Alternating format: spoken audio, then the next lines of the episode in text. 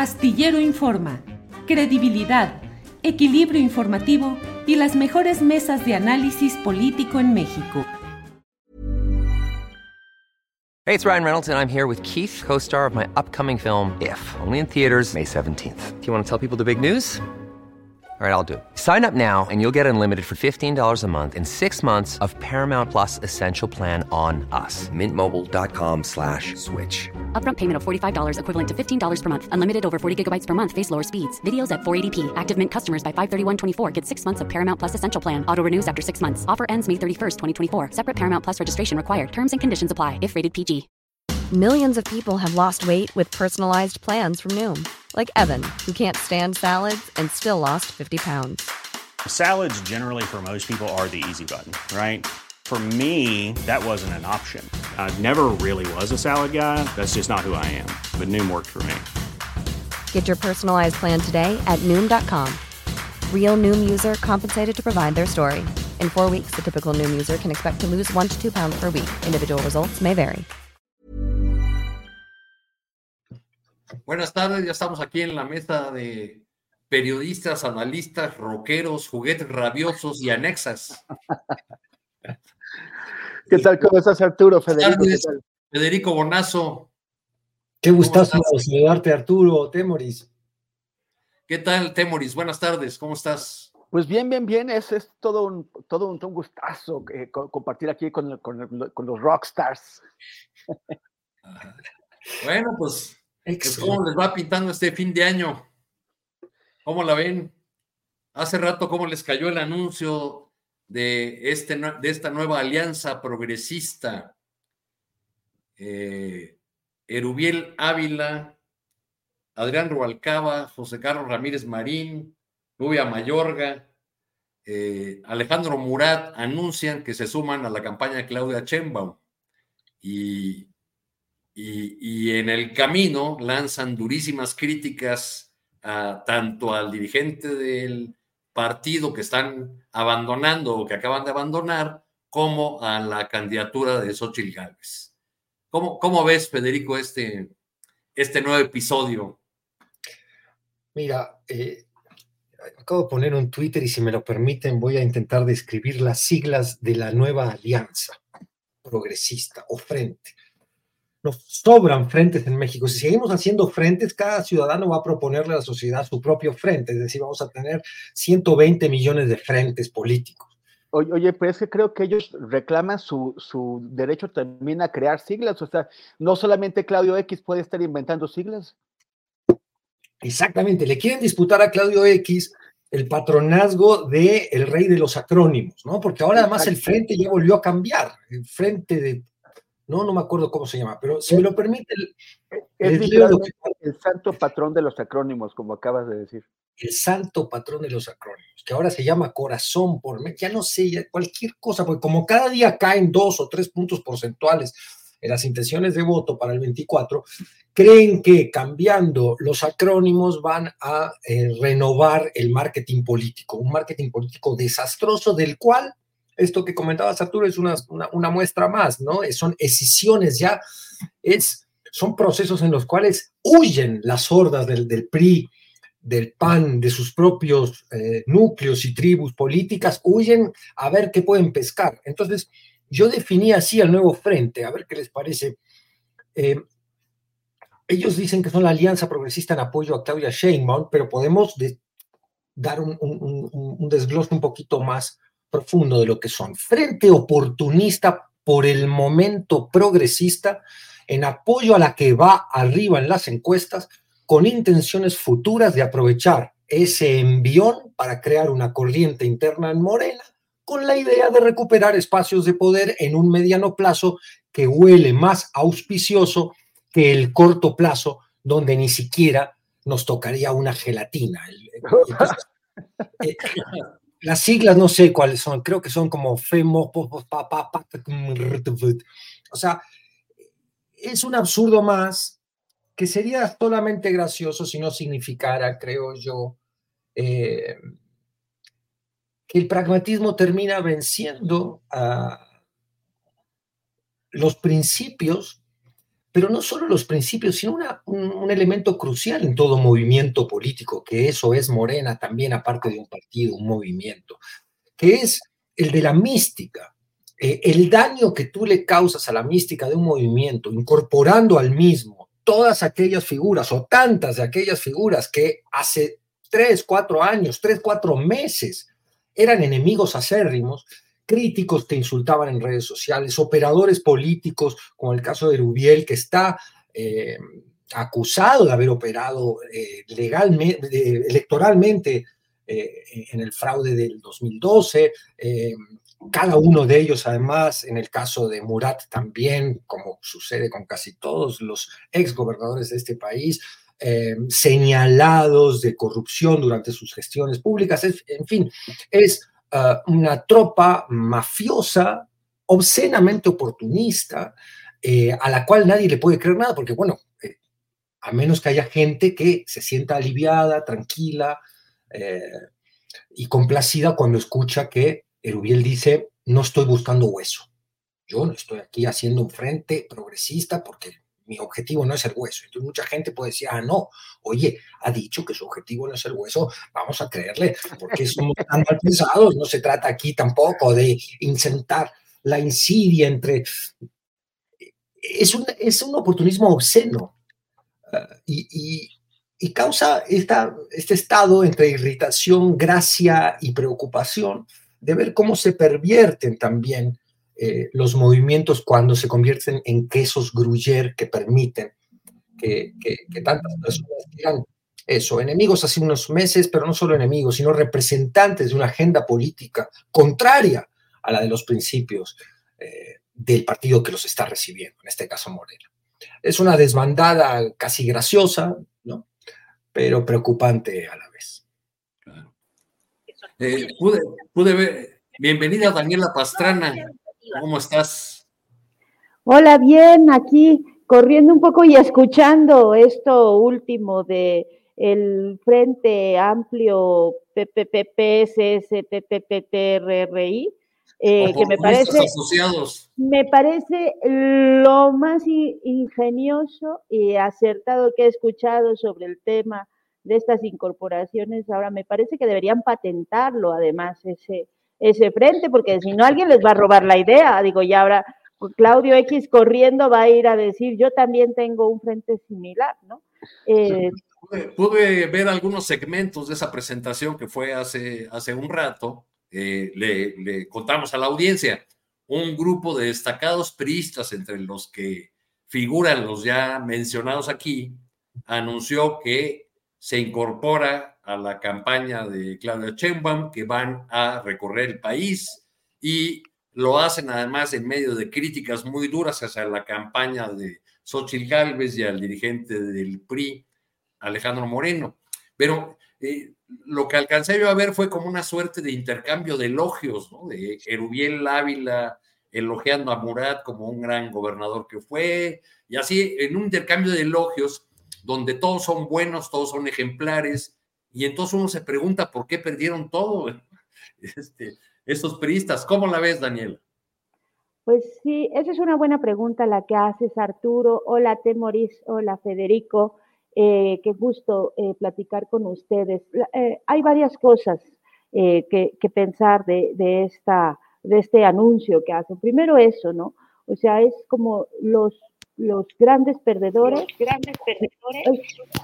me estoy escuchando como doble, pero estos grandes perdedores eh, tratando de montarse en algo que eh, a mí lo que más me preocupa pues es eh, más bien lo que haga Morena o lo que hace Morena al recibir, como bien dice Federico, y qué es lo que hemos visto en esta descomposición tan fuerte que vimos de, de eso, de el PRI-PAN-PRD, que era una alianza que nunca entendimos, y que sigue sin entenderse que eso ha generado más pérdidas que ganancias. Tú no le puedes pedir a la militancia histórica de un partido que acepte, que vote, que asuma eh, eh, el, el, apoyo o apoyar a candidatos que son contra los que esa militancia se ha opuesto y ha batallado durante muchos años. Entonces tú no le puedes pedir eso, o sea, eso es como demasiado pedirle a las militancias y yo siento que resta más de lo que, de lo que puede aportar, al contrario, de hecho, creo que resta muchísimo.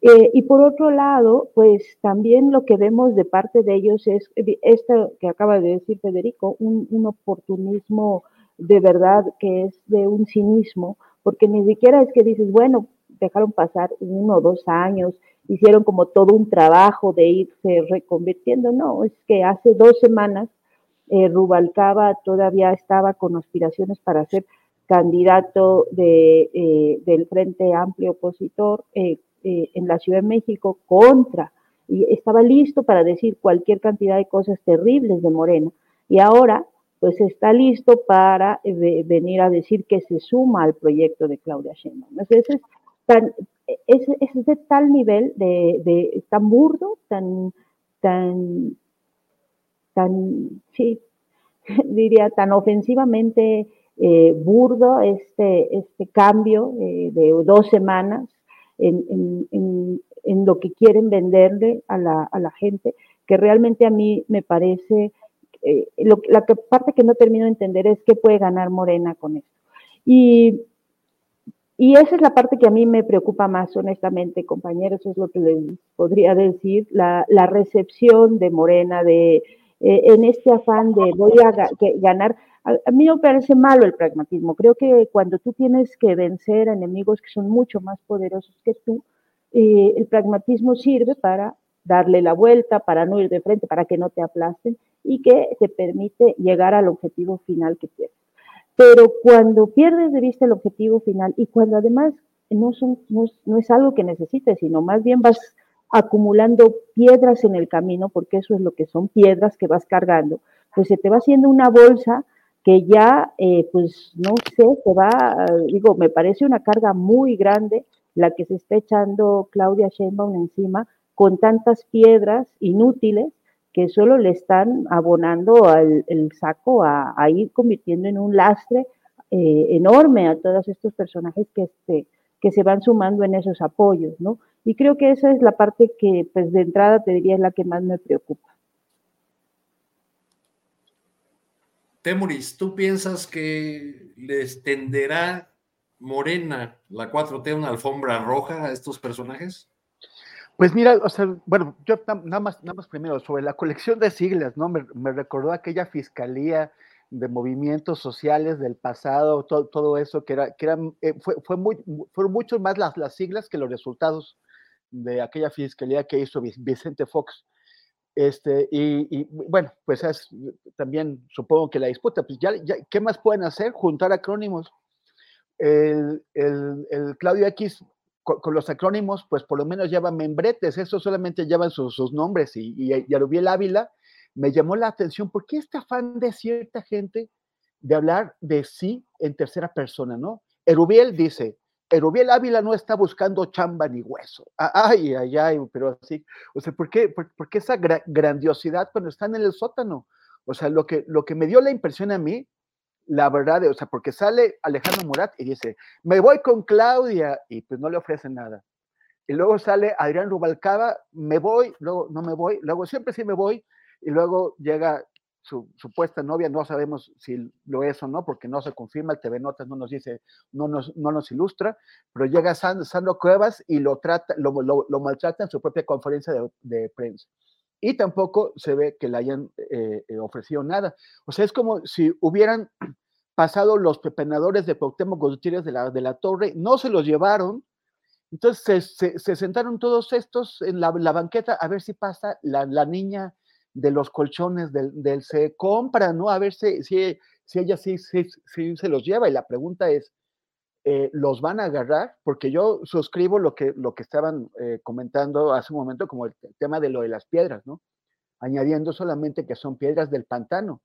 O sea, no, no, es, no es solamente algo que pesa, que, que, es un fardo, que, que en lugar de ayudar eh, se convierte en un lastre, sino que es un lastre apestoso, es el lastre de todo aquello contra lo que este movimiento se ha levantado. No es la primera vez que recogen lo que anda por ahí pero a veces cuando recogen esa, esa, basura, pues es basura apestosa pero reciclable que puede aportarles algunos votos para ganar una elección. Aquí que el eh, Alejandro Moreno, en, esta votación tremenda en, la que quedaron Osorio Chong y Claudia Ruiz Macié como los únicos dos de 580 consejeros del PRI que, que estaban votando.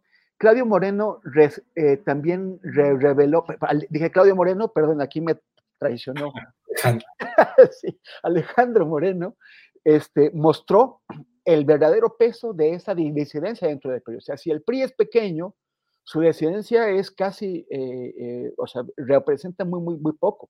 Entonces, ¿qué, ¿de qué le pueden servir a Claudio? O sea, bueno, tal vez le pueden entregar a Erubiel Ávila, exgobernador del Estado de México, la dirección de parques y jardines de la colonia El Lomito o, algo así, porque no representan más.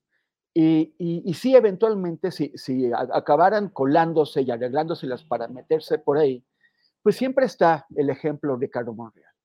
El ejemplo de Ricardo Monreal, que es una persona que, se ha colado no sé cuántos partidos, siempre con la eh, idea de llevar agua a su molino, de, utilizar el poder que le, dan para crecer el propio, para, hacer, para financiar sus libros, y, y, y, el último se convierte en un enorme problema que, cuesta muy mucho trabajo resolver, que amenaza con decisiones, que habla con aquellos, que voltea bandera en el momento eh, eh, más, más delicado.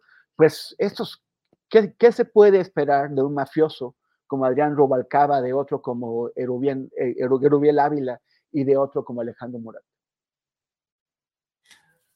Pues pues sí, parece, parece ser que, pese a, todos estos elementos hay un interés de la 4T de, seguir eh, alimentando esa idea del barco ganador al que todos quieren, al que todos quieren subirse, al, eh, eh, nadie quiere estar fuera de ese, de ese barco ganador y vamos a ver qué aportan. Yo pude ver algunas encuestas de Yucatán cuando Ramírez Marín se pasó a, se, salió, se salió del PRI y vi que pues nomás no pintaba en las encuestas porque eh, el electorado yucateco al parecer lo que quiere es cambio e identifica al PRI lo más lejos de, esa idea de, cambio, no, no le aporta. No creo que eh, en el estado de Hidalgo, por ejemplo, Nubia Mayorga, que fue muy cercana a Miguel Ángel Osorio Chong, represente para los hidalguenses alguna, alguna idea de cambio.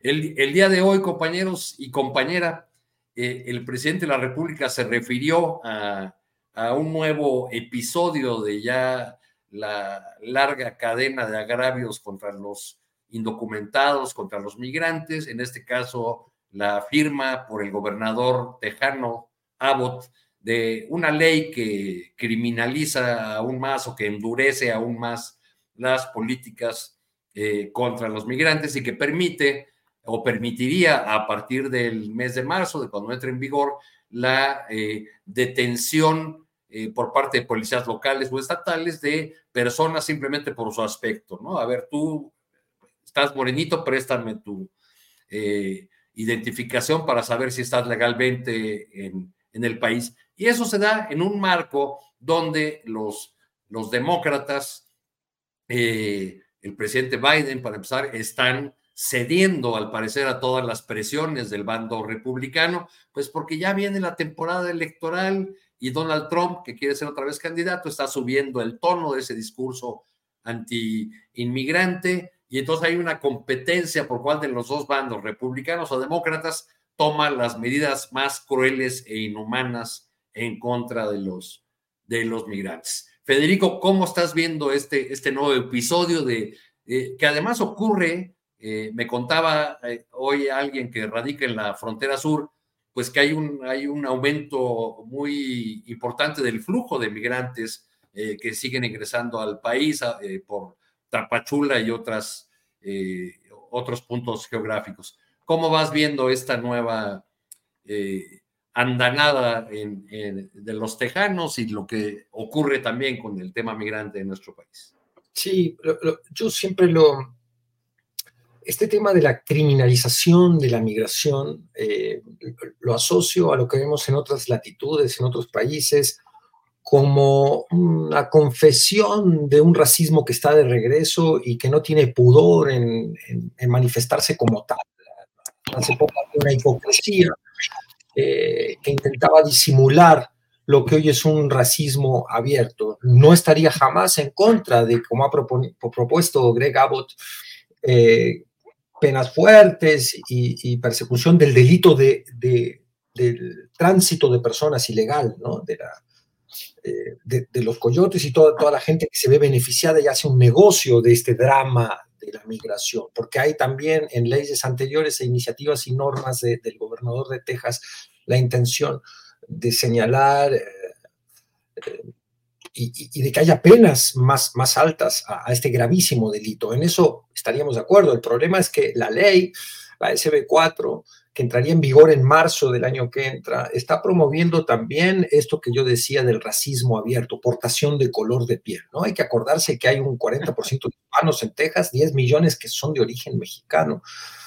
Eh, y, además ya se está proponiendo penas eh, de cárcel de hasta 20 años a aquellos que, y a ver qué significa esto, reincidan en el intento de tránsito por el estado de Texas o de, o de intentar eh, radicar allí sin documentos. Es decir, es convertir un drama humano cuyas soluciones tienen que ser otras, no las punitivas, eh, en resolverlo con este populismo punitivista que, como bien decías, Arturo, está muy relacionado y como también señalaba el presidente López Obrador, está muy, muy relacionado también con el proceso electoral reciente o, próximo en los Estados Unidos. Hay que, hay que recordar que Trump ha hecho amenazas muy concretas si regresa, eh, que, Greg Abbott es eh, socio, amigo de él, lo ha invitado a que, a que vaya a ver el problema de cerca,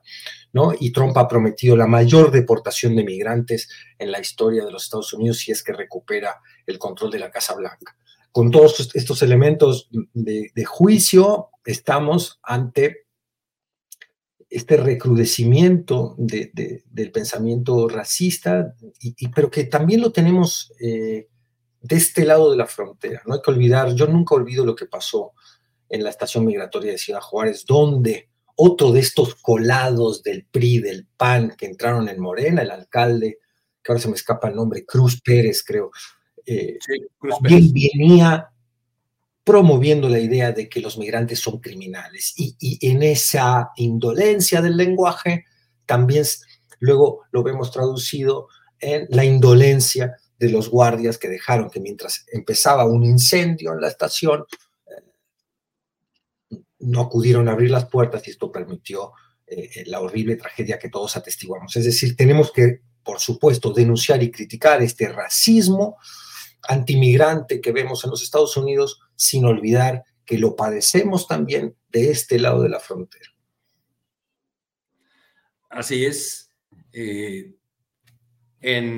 se han multiplicado, de hecho, las, las expresiones de rechazo, la, de xenofobia en contra de los migrantes en, en distintos puntos de la geografía mexicana. A mí me ha tocado verlo en ciudades que tradicionalmente son muy abiertas hacia los migrantes, el propio Ciudad Juárez, por ejemplo, ¿no? que es una ciudad de migrantes, o en, en lugares del sur donde no se veían esas expresiones. Eh, pues se han multiplicado expresiones de rechazo, protestas, incluso a veces bloqueos de calle, porque quieren que, los migrantes no pasen por, eh, por sus fraccionamientos, por sus calles, por, por sus lugares. Temoris, ¿cómo vas viendo esta, eh, este nuevo episodio de este, eh, de este túnel? perdón, ya me confundí del orden, ¿verdad? Seguía Daniela, perdón. ¿Cómo, ¿Cómo, vas viendo este, este nuevo episodio? Pues de este drama sin final, que es el, tema de la, de la, migración y su paso por México. Daniel. Tienes el micro apagado, Daniel. Ya lo, ya lo entendí. Eh, fíjate que ahorita me estaba acordando con, esto que estaban comentando, me, hace unos años, eh, en una feria de libro en Azcapotzalco. Eh, recuerdo que estábamos hablando, era un tema de, sí, de migración, estaba ahí Solalinde, Alejandro Solalinde, y una persona del público me dijo algo así como que en Tijuana, pero así me decía, estaba con el tema de las caravanas migrantes, porque en ese momento pues estaba esta que, eh, como oleada que hubo de caravanas que fueron efectivas en su momento para que pudieran cruzar el territorio mexicano las personas con eh, una protección mayor, o sea, sin, sin este riesgo de que eh, fueran atrapadas por grupos criminales y desaparecidas, atacadas, ¿no? Porque venían como en grupo. Entonces, esta persona en, el, en la feria me decía, me contaba algo así como que es que en Tijuana, me decía, eh, unos migrantes asaltaron a alguien y no sé, le hicieron alguna cosa mala. Y yo le decía, qué curioso que me lo diga, eh, eh, que hable de esto que ocurrió en Tijuana, que no pongo, la, o sea, no lo dudo, porque dentro de las personas que migran, pues vienen gente muy honesta, gente que no es tan honesta, gente que, que, puede robar o gente que viene a trabajar, como en todos los lugares, o sea, en todos los lugares existen eh, esas personas y en las migraciones pues viene exactamente, en estos procesos migratorios pues viene igual un, maestro que un asaltante. Eh, entonces no lo pongo en duda, pero me llama la atención que me lo diga en Tijuana, ¿no? donde pues hay ahí unos hermanos que creo que se apellidan Arellano Félix, que le han hecho mucho daño también a mucha población de ahí, incluso a migrantes. ¿no? Y, pongo esto eh, a, cuenta o hablo esto, de esto porque creo que estas narrativas y estos discursos que se han generado en torno a las migraciones, que han hecho tanto daño y que son tan eficaces y que son utilizados como armas políticas electorales muy cotidiana y circularmente en cada proceso electoral de Estados Unidos, eh, nos, refleja muy bien eh, cómo a veces nos dejamos convencer por cosas que son evidentemente falsas. Eh, la migración, eh, las personas extranjeras en México, y voy al, punto de lo que decías de, este, de esta fobia que se ha generado a partir de las caravanas, pero que no, que no existía antes eh, en muchas ciudades. Las personas extranjeras en México representan como el 1% de la población. en realidad es, es una población que si estuviera y que viene exactamente, insisto, eh, acompañada de los mismos problemas que nosotros tenemos en nuestra sociedad. En nuestra sociedad también hay ladrones, también hay maestros, también hay gente que, que, que, que, aporta y gente que está viendo cómo fastidiar a los otros. Y también en la de Estados Unidos. O sea, eso, eso no es privativo del el lugar donde uno nació. O sea, no hay una sociedad que sea más o menos, ni unas poblaciones que lleguen eh, con, más o menos gente mala, eso, eso no ocurre, ¿no? Lo que sí ocurre son personas que requieren o que tienen que moverse por algún motivo. Este año fue el año récord de gente que cruzó el Darién, que es una selva muy, muy, muy peligrosa, y luego tienen que cruzar México.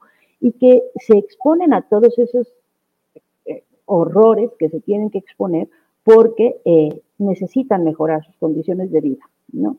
Eh, y insisto, en ese paquete viene todo, pero estas narrativas que nos dicen eh, que básicamente, y eso es cíclico en todo el mundo, repiten tres cosas. Nos van a invadir, ¿no? Que a veces uno dice, pues si piensas en la población de, de, de Salvador, que es un país tan pequeñito, pues aunque se vinieran todos los salvadoreños, no habría forma que nos invadieran, porque numeralmente pues somos muchísimos más. Eh, el de que nos van a quitar el trabajo, cuando en realidad generalmente aceptan los trabajos que nosotros no queremos hacer, los de barrer, los de limpiar baños, o sea, aceptan unos trabajos que nosotros no queremos. Eh, y el de eh, nos van a saltar, con esta idea y este imaginario que tenía el Señor, como que todos los que vienen vienen a hacernos algún daño, cuando eso no ocurre. Eso, eso es una cosa que se ha ido instalando y que, insisto, los políticos lo aprovechan para sus campañas electorales porque es muy efectivo tener miedo sobre la persona extranjera a la que no conocemos.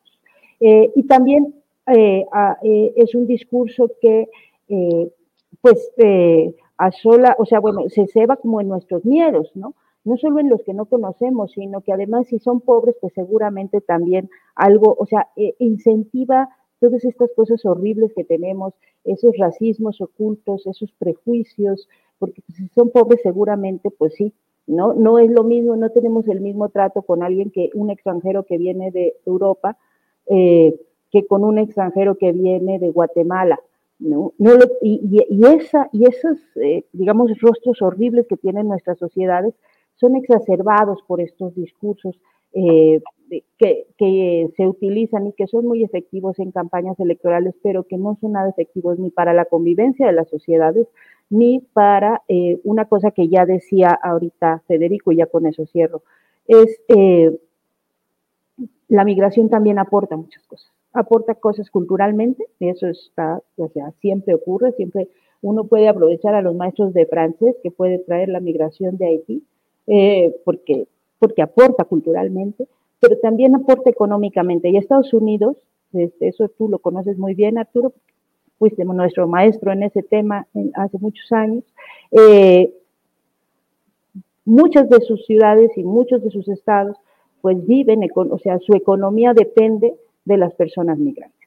Entonces, eh, pues también hay que decirles, ¿no? Un poco ir, tratar de desmontar esos, esos discursos falsos que nos llevan a, exacerbar nuestros miedos y a, hacer a veces juicios muy injustos, cuando en realidad eh, pues la, migración tiene enormes aportes a los lugares a los, a los que llega. Eh, económicos, culturales, insisto, y a veces también eh, de convivencia social, nos, nos, enseñan a aprender cosas. Mira, si no tuviéramos migración no tendríamos aquí a Federico eh, en estas conversaciones que han sido una delicia, ¿no? Entonces, pues así es, eso es lo que yo creo que podemos decir de ese tema. Claro, gracias Daniela. Temoris, si quieres hacer algún comentario sobre este tema que estamos abordando, eh, adelante, pero yo también quisiera ir introduciendo otro asunto. Mientras la campaña de Chainbaum suma, eh, así sea que eh, una parte de los sumados son este frente del, del oportunismo extricolor, la campaña de Xochitl Galvez va restando, al parecer. Cada día son más los columnistas, los opinadores que, que yo leo habitualmente muy favorables a la candidatura opositora, que se la pasan ya señalando errores eh, graves, insuficiencias, que hablan de que Xochitl Gálvez está en manos de su publicista y, que por eso su campaña no da una. Eh, bueno, pues, eh, en resumen, que hablan de la campaña de Xochitl. Millions of people have lost weight with personalized plans from Noom. like Evan, who can't stand salads and still lost 50 pounds. Salads, generally, for most people, are the easy button, right? For me, that wasn't an option. I never really was a salad guy. That's just not who I am. But Noom worked for me. Get your personalized plan today at Noom.com. Real Noom user compensated to provide their story. In four weeks, the typical Noom user can expect to lose one to two pounds per week. Individual results may vary. Hey, it's Ryan Reynolds, and I'm here with Keith, co star of my upcoming film, If, only in theaters, May 17th. Do you want to tell people the big news? All right, I'll do it. Sign up now and you'll get unlimited for $15 a month in six months of Paramount Plus Essential Plan on us. Mintmobile.com slash switch. Upfront payment of $45 equivalent to $15 per month. Unlimited over 40 gigabytes per month. Face lower speeds. Videos at 480p. Active Mint customers by 531.24 get six months of Paramount Plus Essential Plan. Auto renews after six months. Offer ends May 31st, 2024. Separate Paramount Plus registration required. Terms and conditions apply if rated PG. Como una suma de de errores. Y pues también viene la, resta. Se va, además, eh, con una acusación de haber sido maltratado u ofendido el exgobernador perredista de Michoacán, Silvano Aureoles, que había sido encargado de una mesa eh, de desarrollo rural eh, y que dice, yo me bajo porque he sido ofendido por la señora Galvez en las, en las reuniones privadas. Recordemos que Silvano Aureoles en 2018 se bajó también del barco de su partido para irse a la campaña de José Antonio Mit. Veamos ahora cuál es su jugada. Temoris, el tema que tú quieras entrar. Gracias. Mira, brevemente sobre, sobre el tema de la migración, que es muy importante.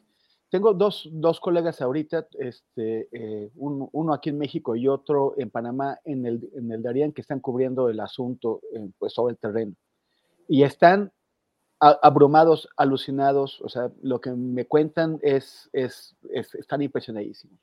Me pasaron unas, unas imágenes, un, video del Darién, que es esta selva tremenda, sumamente, es el, lugar donde nunca se pudo construir la, la, carretera panamericana que conecta a Panamá con, o sea, el Darién conecta a Panamá con Colombia. La carretera panamericana no, no es panamericana porque finalmente no pudo ser construida sobre ese terreno tan agreste y tan difícil que es. Y sin embargo, ahora son columnas de personas alucinantes que lo están cruzando, vadeando pantanos, eh, eh, grupos armados, bueno, pero son eh, unas cantidades enormes.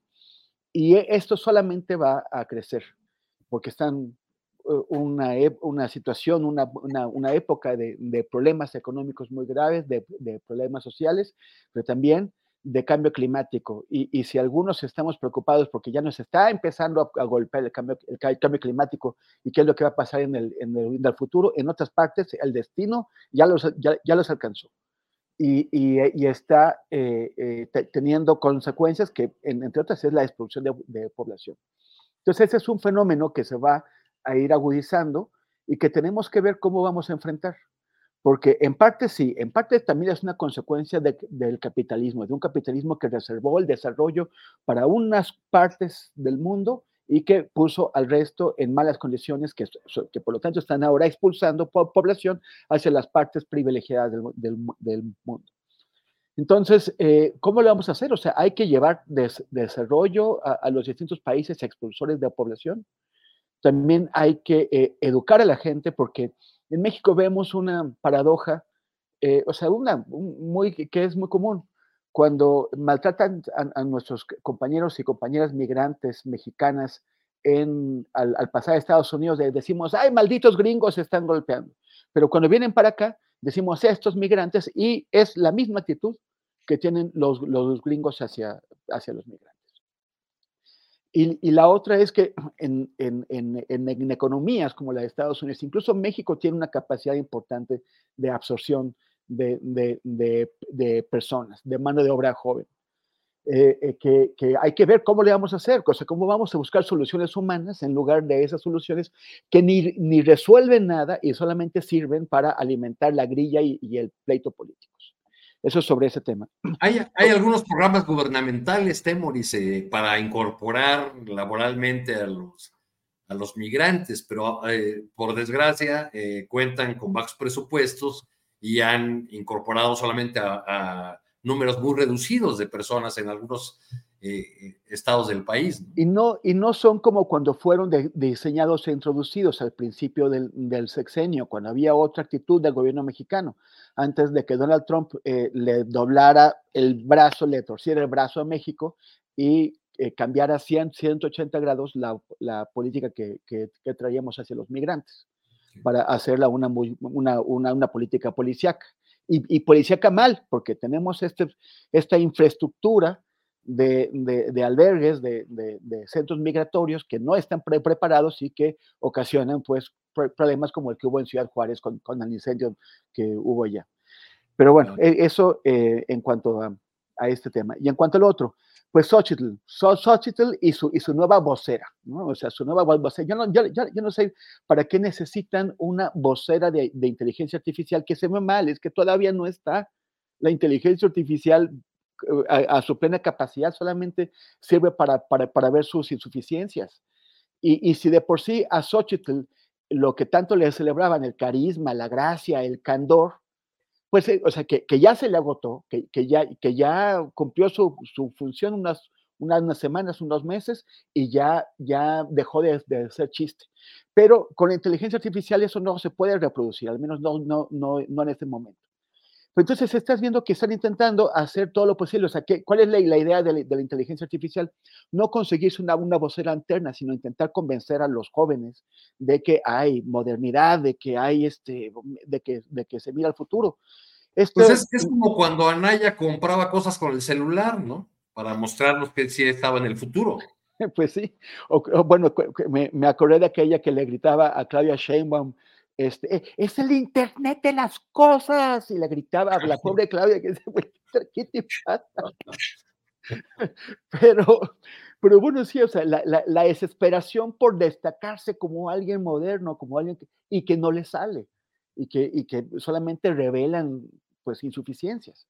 Entonces sí, esta campaña va muy mal, y, en, y lo que están buscando, sobre todo aquellos que, que, prometieron que iba a ser la novedad, la, la, la, gran renovación de, de, de, de, la imagen de una política cercana al pueblo y dicharachera y, y una, una, mujer hecha a sí misma, que ya, ya se les, se les la, la, inflada se les desinfló. Y, por algunas, sí, por algunas conversaciones y por cosas que leo en, Perdón, ¿ya, ya terminaste, Temoris? No. ah, perdón. Pero, pero, pero bueno, a ver, no, no. comenta y te sigo.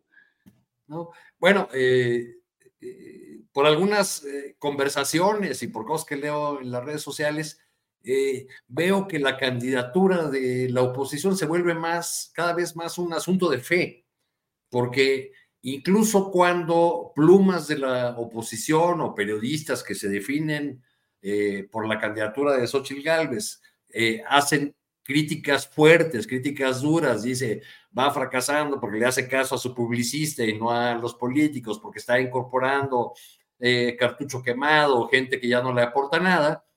Uno ve los, los comentarios o conversa con gente y dice, no, no, no, no, pero eh, eh, Xochitl de todas maneras puede, pero es que Xochitl se va a sobreponer, es que veremos eh, como hace unos meses que decían, en diciembre habrá un empate técnico entre Claudia Sheinbaum y, y Xochitl Galvez. Ya llegamos a diciembre, ¿no? Yo leí de veras como a este, 30 personas en, hace varios meses en redes sociales diciendo eso, que se iba a ir acercando y que por eso recuerdan aquellos días de tiemblan en Palacio Nacional.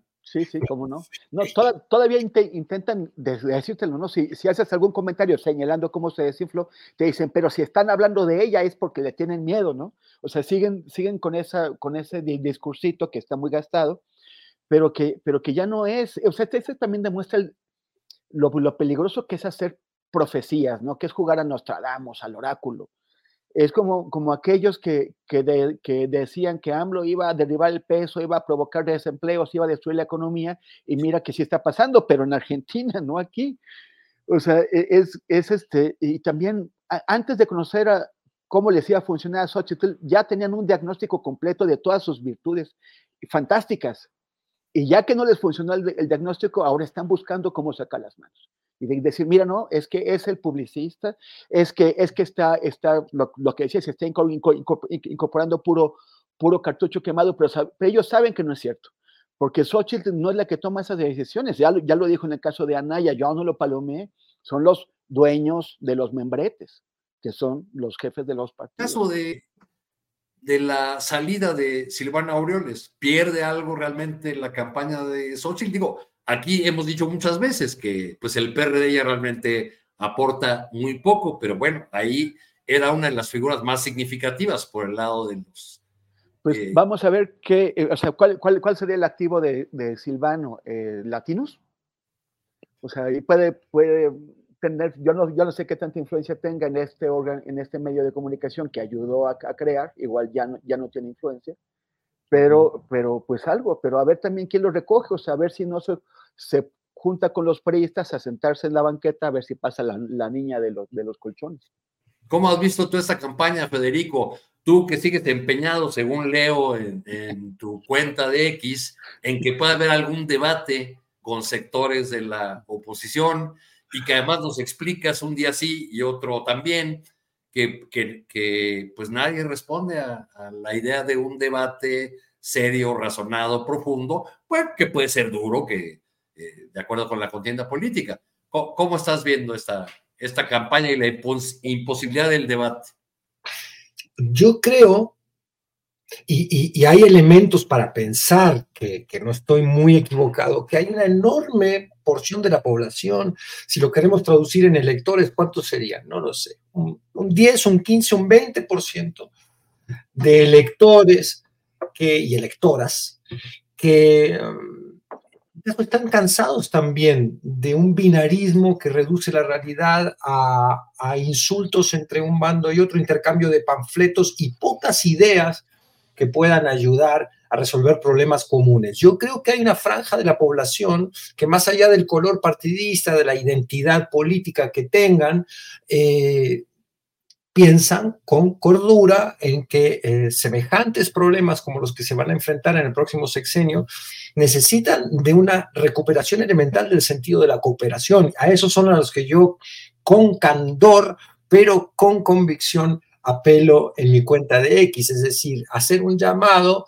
a que no dejemos ni las convicciones, ni la pasión, ni siquiera el chascarrillo y algunas provocaciones que hacen que X también sea divertido, si no sería eh, muy, muy aburrido también. A, lo que voy con mi convocatoria permanente es a intentemos, ¿no? Sin, sin desperdiciar el, el, espacio también de solaz y de humor que pueden tener las redes sociales, intentemos, cuando nos ocupamos del tema político, de recuperar una cordura elemental, un respeto a la evidencia mínimo desde el que generar un diagnóstico común de los problemas que nos aquejan, porque yo creo que son muchos y muy graves.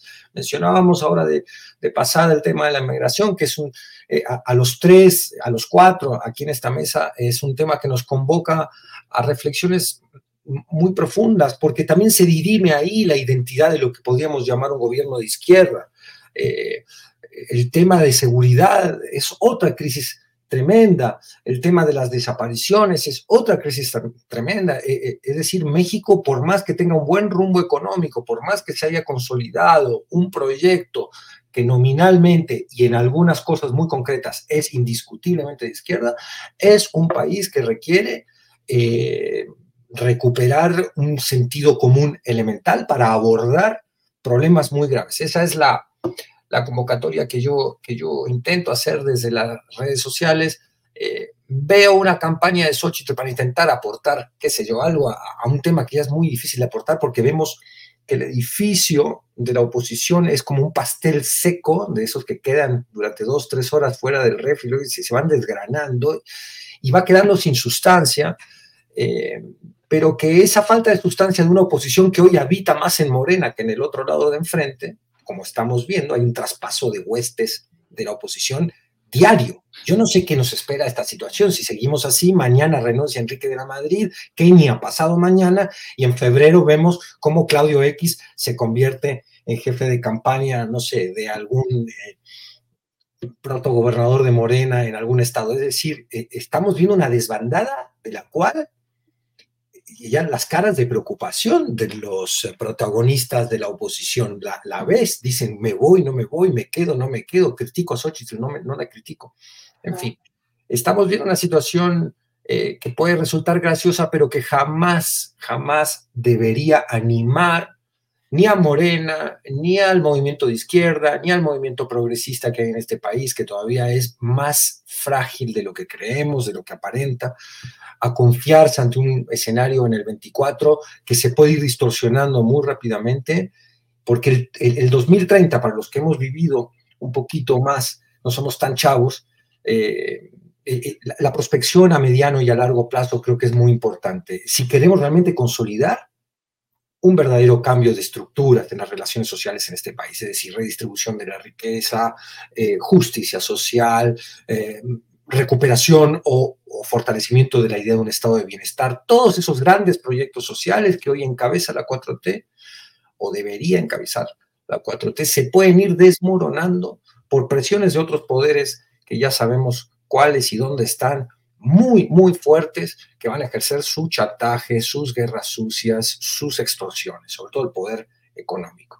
Entonces, eh, riámonos un poco, ¿no? Cada día la oposición pierde una figura, si es que Aureoles lo era, eh, pero esto no significa que, una agenda eh, de la derecha, por resumir rápidamente, que una agenda de la derecha no pueda estarse colando con los representantes de esa misma agenda dentro de las estructuras de Morena en una tragedia como la de los desaparecidos, Daniela, eh, nos, colocan también esa disyuntiva. Es el número que dice, eh, que decía la anterior comisión, es el número que dicen ahora y la realidad eh, sigue siendo muy cruda. Fueran 10, 20, 30, 50 los, los desaparecidos, son nombres, son familias, son personas. ¿Cómo, cómo has visto eh, el debate en estos días sobre sobre este asunto y ya eh, el día de ayer ya hubo manifestaciones y ha habido muchos pronunciamientos de, colectivos este, se han pronunciado también en defensa de, del Centro Pro de Derechos Humanos, los mismos padres de familia, que en, la narrativa presidencial una de las partes que a mí me resultó preocupante fue eh, esa que se refirió a que los padres no saben esto, porque quienes hemos seguido el tema Yotzinapa sabemos que la comunicación y las decisiones entre los eh, eh, organismos de defensores y los padres y madres de Ayotzinapa, pues es una relación muy estrecha, permanente, y siempre son consultadas cada una de las decisiones y posturas que, que asumen eh, los organismos de defensores o los abogados con los padres de familia. Ellos son los que toman las decisiones. ¿Cómo ves, Daniel? Bueno, pues es el tema, uno creo que es uno de los temas más dolorosos que podemos tener eh, y, que, nos queda más en deuda este gobierno. Eh, no digo la 4T porque yo pienso que la, transformación es mucho más allá de un partido y de un gobierno, o sea, implica muchos tipos de militancia, se implica a mucha gente trabajando durante muchos años para que cambien las cosas en México. Eh, pero eh, concretamente este gobierno creo que es uno de los temas eh, en los que todavía nos queda muchísimo a deber. Como bien dices, no importa, eh, o sea, si son 100 mil es, es, este, es una barbaridad, es escalofriante. Si son 10 mil también, pero si son 10, hay que buscar. Y esos 10 desaparecidos tendrían que ser, un desaparecido tendría que ser un motor de movilización social porque es una de las cosas más, eh, de los crímenes más atroces y más dolorosos y que más rompe el tejido social. Eh, ahora, dicho esto, creo que es un tema, y ese sí yo lo he visto, lo he visto porque yo estuve en Tlatelolco, yo estuve en las primeras reuniones de López Obrador con las familias de las víctimas, yo le pregunté directamente y él directamente en algún momento, hace ya varios años, me contestó, eh, si es necesario que yo me involucre más, me voy a involucrar más. O sea, si, si ha habido una involución en ese tema y una fractura entre el gobierno de López Obrador y los colectivos de víctimas que han derivado en este último episodio que me parece muy lamentable de, eh, un exceso, un exceso eh, del presidente, que es donde yo creo que por el tema tendría que caber la, la prudencia. Quizá en otros temas podríamos nosotros decir, bueno, pues eh, él es un esgrimista político y tiene que entrarle, y bueno, si esa es su forma de contestar, por ejemplo, con el tema de los periodistas o con el tema de los medios de comunicación, pues yo siempre digo, bueno, pues está bien, nosotros también tenemos que rendir cuentas. Pero con el tema de las personas desaparecidas, yo creo que el presidente tendría que ser muchísimo más prudente, porque eh, cuando cuestiona a eh, organizaciones como Tlachinoya, como el Centro Pro, no está cuestionando al, director de esa organización. Está lastimando a las familias representadas por esa organización que, como bien dices, tienen un trato muy cercano con las organizaciones. O sea, son, su primera barrera, quien, quien, en primera instancia les, les han hecho caso, les han representado, en un país donde costó muchísimo trabajo que pudiéramos hablar de desapariciones, Arturo. Yo lo viví, nosotros lo vivimos durante mucho tiempo, pues éramos las loquitas que hablaban del tema, hay aquí desaparecidos, hay aquí desaparecidos, y hacíamos estos videos iniciales de los buscadores que nadie más pelaba en el inicio, ¿no? De los padres, Nepomuceno Moreno, me acuerdo mucho, y ahí está el video en el que decía cómo los periodistas eh, en Sonora le huían, ¿no? Él iba con su cartelito diciendo, Ay, mi, eh, mi hijo desaparecido y sus amigos desaparecidos, y los periodistas le corrían porque ahí venía el señor con su denuncia. Entonces, tanto tiempo y tanto esfuerzo costó y mucha organización y mucho trabajo de las familias de personas desaparecidas que este tema fuera evidente, que se hablara de eso en los medios para que ahora, y, bueno, y fueron las organizaciones las que en primera instancia las, las, cobijaron. Entonces, cuando cuestionas a eso, estás, estás en realidad lastimando a muchas personas que ya están sufriendo lo indecible, que es no saber qué pasa con una persona que Eso yo creo que es un, es un gran error, puedo entenderlo, o sea, puedo entender el reclamo del presidente cuando dice que hay quienes han lucrado con el tema de las víctimas. Yo creo que eso también ha pasado.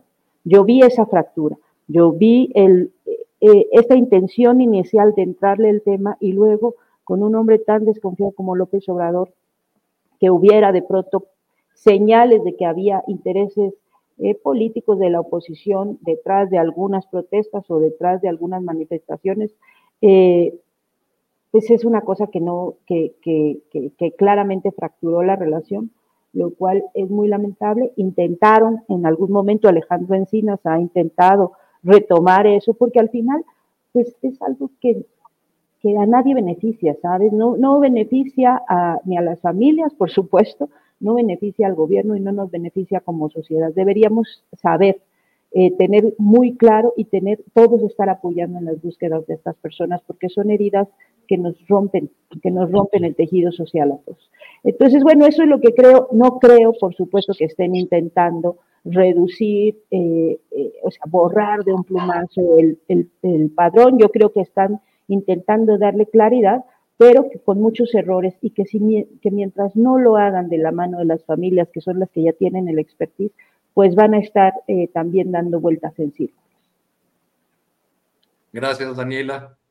Eh, Federico, Temoris, Daniela, nos quedan algunos minutos y yo no quiero ser quien rompa la tradición ya establecida por Julio Astillero de conceder estos últimos minutos para el postrecito, como ha dado en llamar Julio, el tema que cada uno quiera eh, abordar este, en, la, en la despedida. Federico.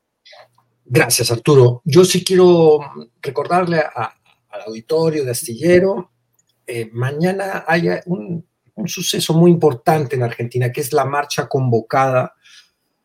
Y, cuando hablo de Argentina, no, no, no, necesariamente lo hago solo por, mi origen y, y, por la preocupación de tanta gente querida que tengo allá, sino porque creo que en Argentina estamos viendo un experimento político, económico, que va a arrojar luz sobre temas que son fundamentales para el resto del mundo, del continente latinoamericano y del mundo. Es decir, vamos a ver si este recrudecimiento de una propuesta tan neoliberal, tan terrible, que no puede sino venir acompañada de un proceso represivo, eh, puede reinstalarse. Es casi un pinochetismo eh, que llegó al poder vía elecciones. Entonces, cuando yo insisto en hablar de temas como Gaza, que es otro paradigma, o del tema argentino, no es por por, eh, subjetividades, sino por objetividades o intento de objetivar ejemplos que nos permiten pensar, eh, primero, desatar una alarma ética ante lo que estamos viendo, pero y segundo, pensar qué tipo de humanidad queremos. ¿no? Mañana hay una,